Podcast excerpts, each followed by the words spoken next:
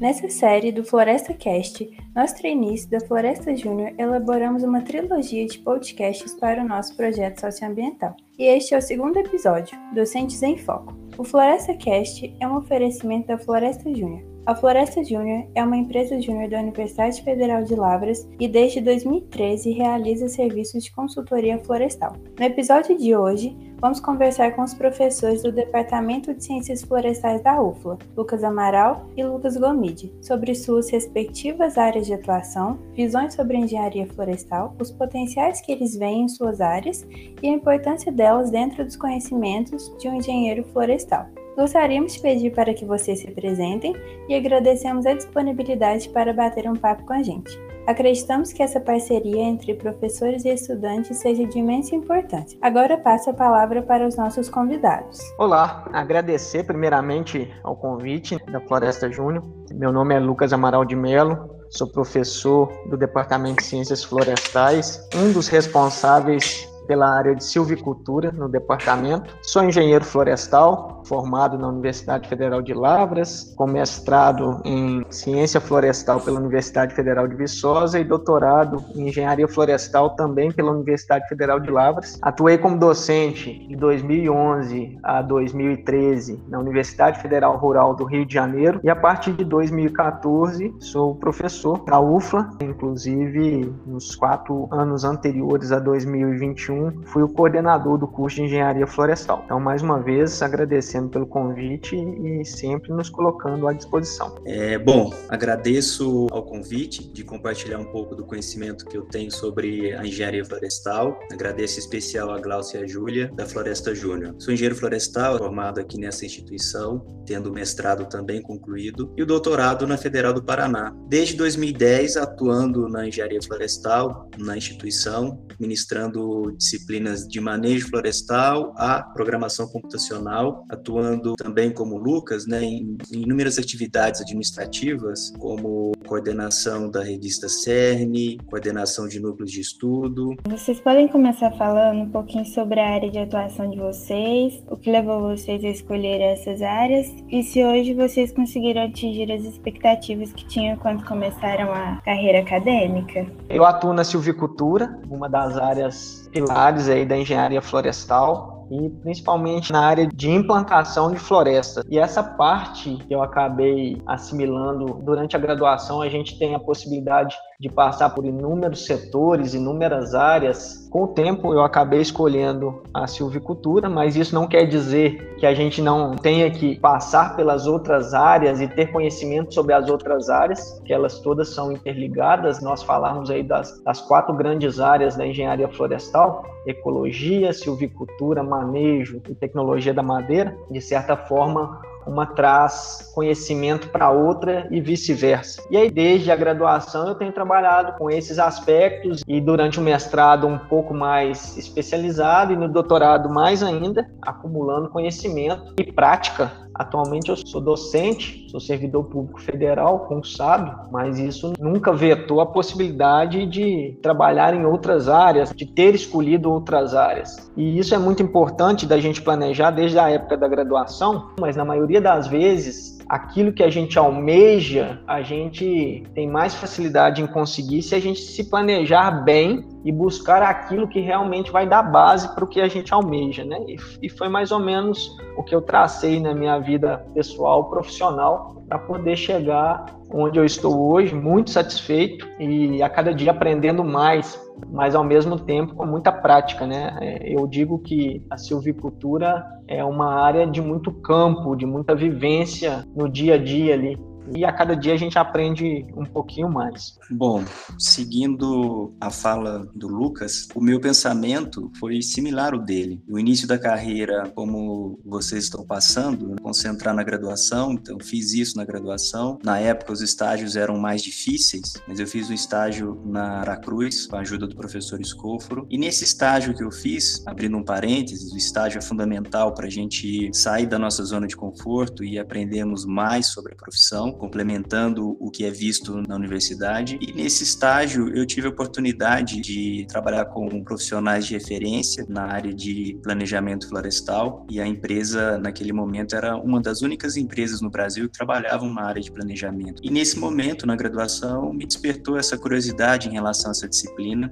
Essa disciplina não existia na grade curricular da engenharia florestal. Eu estou falando de 97, 98, foi quando eu entrei 97, né? E desde aquele primeiro contato com os livros clássicos e vendo a importância da temática, vendo as possibilidades de inserção na carreira profissional, e aqui eu abro um parênteses, fazer o básico é fundamental, mas ter a visão do que tem de potencial para a profissão sempre tem que ser visto para que vocês consigam a expansão na carreira, como aconteceu comigo. Naquele momento eu tive o prazer e o contato com pessoas que me instruíram a, a direcionar os meus esforços nos estudos para essa temática relacionada ao planejamento florestal. Bom, terminei a conclusão do meu estágio, fiz o mestrado na parte de modelos de crescimento e produção, fiquei um período distante, fui para a Austrália, não quis saber nada de floresta, esse momento também é importante para a carreira, né? E depois voltar, acho que todo mundo passa por isso, mas eu voltei para o Brasil sabendo o que eu queria, que era continuar os estudos, porém na área de planejamento. Fiz o meu doutorado lá no Paraná, na Federal do Paraná. Dentro desse período, eu direcionei os meus esforços em temáticas que eu sentia uma certa defasagem. Continua existindo a defasagem, porque o conhecimento é infinito, mas eu direcionei para programação computacional, inteligência artificial, e todas essas temáticas são temáticas que hoje abrem a possibilidade de uma maior inserção na carreira profissional, né, com grande potencial de contratação. Já visto que os alunos que finalizam o mestrado e o doutorado comigo, a grande maioria se encontra nas empresas e com empregos é, bem consolidados e carreiras bem definidas. Então, a área de planejamento, manejo e otimização florestal, que é a, minha linha de, de, atuação, é uma temática que tem como objetivo a resolução de problemas operacionais. Então, essa, essa temática é uma temática que ela é exigida nas empresas de ponta, na área de celulose principalmente, e que tem uma grande demanda de conhecimento. E dentro dessa, dessa premissa, vocês precisam formar a base para que consigam é, atender as expectativas do, do mercado. O mercado ele é promissor e com a expansão de inúmeras fábricas de celulose no Brasil, a demanda é alta para profissionais que tenham conhecimento sobre essa temática. É muito importante ouvir um pouquinho da experiência de vida e profissional de vocês e agora eu queria saber sobre o que vocês aconselham para os estudantes que sonham em seguir a carreira acadêmica. Assim, são vários fatores, independente, eu acho que da carreira como docente, pesquisador, né, de uma instituição pública, como a Universidade Federal de Lavras, mas isso vale para qualquer atuação profissional. Por isso que eu digo, a nossa formação, a gente acabou traçando nosso histórico que culminou com uma aprovação num concurso, né, público, mas isso não daria nós pleitearmos vagas em, em setores privados, né, em, a questão das escolhas, muitas vezes ela é pontual, né? A gente, determinadas escolhas que a gente toma nos, nos levam para determinados caminhos. E claro que o nosso histórico ajuda nisso, mas independente de onde a gente for, responsabilidade, curiosidade é muito importante. Nós temos que ser curiosos para buscar é, respostas de coisas que muita gente nos passa desapercebido. Então é, é muito importante a gente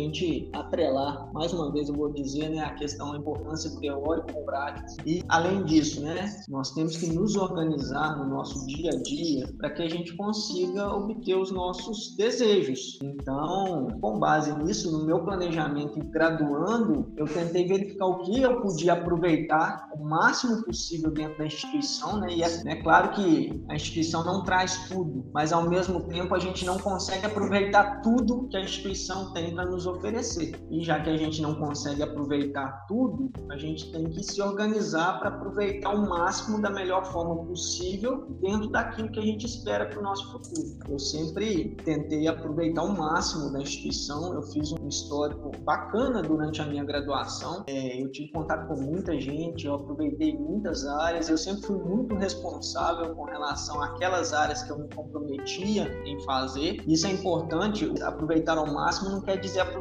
tudo. É, não adianta a gente querer abraçar tudo porque a gente também não dá conta e a gente acaba fazendo mal feito. Mas aquilo que a gente se propõe a fazer, a gente tem que fazer da melhor forma possível. Eu tenho um ditado que eu uso bastante, que é o seguinte: ninguém é obrigado a combinar nada mas a partir do momento que se combina, se faz um contrato. Então, quando eu combino algo com alguém, eu vou fazer o possível, o máximo para cumprir da melhor forma possível. Assim como quando alguém combina algo comigo, eu espero que essa pessoa faça o máximo e o melhor possível. Eu acho que é um contexto, um histórico de muitas decisões para que a gente pense no longo prazo. Bom, a classificação dessa, dessa pergunta que nos foi adicionada é que receita de sucesso é muito difícil, porque esse problema do sucesso na carreira, ele é um modelo estocástico, multiobjetivo e de natureza não linear. Significa que é muito difícil termos a, a garantia e a certeza de que o resultado final será assertivo e será é, benéfico para o estudante. É, dentro do que o Lucas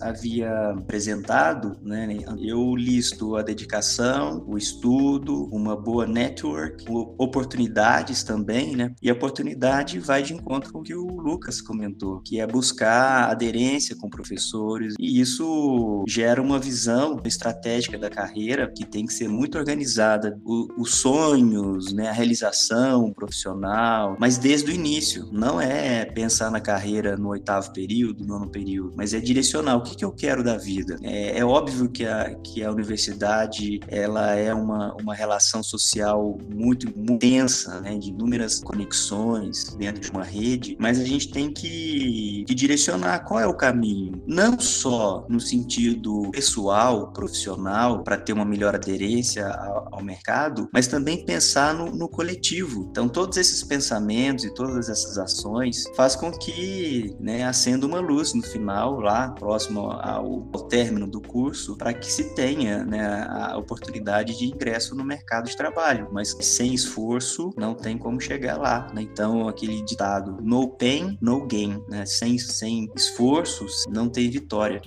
E agora a gente queria saber um pouquinho sobre esse cenário de pandemia, que a pandemia nos impôs um novo estilo de vida. Como que vocês acham que a pandemia afetou na atuação de vocês?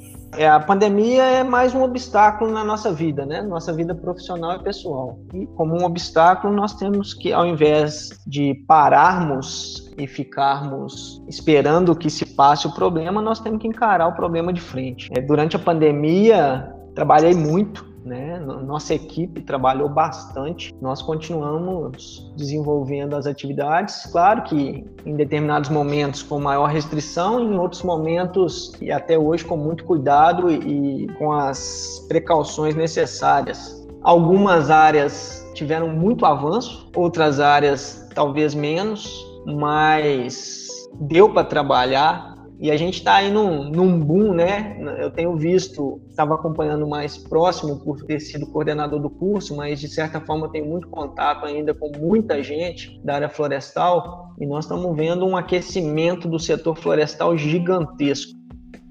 Os grandes desafios que eu listo é exatamente entender que o mundo atual ele é virtual, a universidade é o coletivo, né? E as conexões presenciais elas são muito importantes. Então, dentro dessa dessa condição de desafio, o grande ponto é como gerenciar essas atividades, prazos factíveis, porque cada indivíduo tem demandas e tem é, desafios pessoais intrínsecos. Então, esse período de pandemia que nós passamos e estamos já, graças a Deus, fechando né, finalizando, foi esse momento né, de buscar os estímulos dos aos alunos para que eles não perdessem o foco, a, a gestão das metas e prazos e, ao mesmo tempo, usarmos corretamente todos os mecanismos que existem para darmos as aulas agora na forma online. Né? Creio que passamos bem, mas os momentos fazem com que a gente tenha a oportunidade de repensar, né, de termos reflexões e não pararmos e cruzarmos os braços esperando né, o fechamento disso. E tenho certeza que teremos aí um, um, um grande aprendizado, não só para a vida pessoal, como também profissional para as próximas gerações.